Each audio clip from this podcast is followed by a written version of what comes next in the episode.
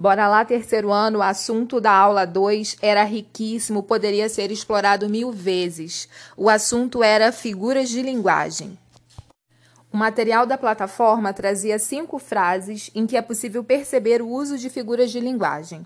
A primeira trazia a expressão: O vento beija meus cabelos. Aí nós temos uma personificação ou prosopopeia, porque o vento assumiu características humanas. Depois nós tínhamos a expressão morrer de sede. Aí nessa expressão a gente tem hipérbole, que é a figura do exagero, pois a gente geralmente fala essa frase quando nós estamos com sede, mas definitivamente não estamos a ponto de morrer. A próxima frase era: tudo cura o tempo, tudo gasta, tudo digere. É um fragmento de um texto lindo do Padre Antônio Vieira falando sobre o amor e o tempo.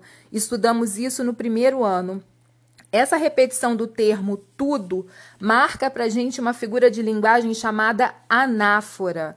Percebi umas confusões com polissíndeto, mas polissíndeto é quando a gente repete apenas o conectivo.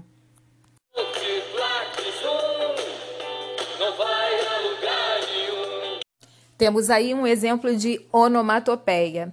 E a última frase, o pavão é um arco-íris de plumas. Nós temos uma metáfora fazendo associação entre o colorido do arco-íris e as penas do pavão. Agora vamos às questões extras. Começamos aí lendo um texto bem racional, enaltecendo a utilidade da guerra. E aí nós temos elipse ou supressão do verbo dar, por exemplo, na letra A. Ao vencido dá-se o ódio ou a compaixão. Ao vencedor, dá-se as batatas para que possa sobreviver. O verbo não foi mencionado, daí a elipse. Questão 2 trabalhava o sentido de catacrese, que é aquela metáfora de uso tão comum que de tanto a gente falar, a gente começou a aceitar. São frases deslocadas, mas aceitas pela sua repetição. E nós temos catacrese na letra E, quando se diz embarcar no trem sendo que originalmente embarcar tinha relação com entrar apenas num barco. Na questão 3, nós não temos prosopopeia na frase Meu nome é Severino, eu não tenho outro de pia. Vamos estudar esse texto esse ano ainda. Ou não tenho outro nome de batismo. Na questão número 4, todas as frases trazem comparações, usam o termo comparativo como, exceto a letra E, que diz: a tristeza é um barco imenso, sem o termo comparativo, o que transformou a frase numa metáfora. Questão 5, não temos conotação na frase o exercício físico detona ou destrói músculos e ossos se mal praticado. O sentido aí é o sentido real.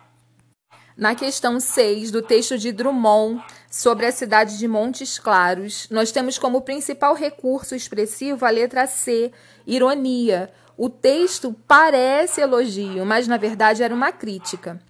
Na questão número 7, a letra da música Monte Castelo, nós temos o encontro de ideias opostas. Por exemplo, solitário entre a gente, fogo que arde sem se ver, ferida que dói e não se sente. Portanto, a resposta correta é a letra B, paradoxo. Na questão número 8, a ordem das frases era metáfora, hipérbole, metonímia, personificação, eufemismo e comparação. E só faz sentido se a gente for comparando as respostas com as frases. É isso, galera. Ainda também voltaremos nesse assunto. Até a próxima.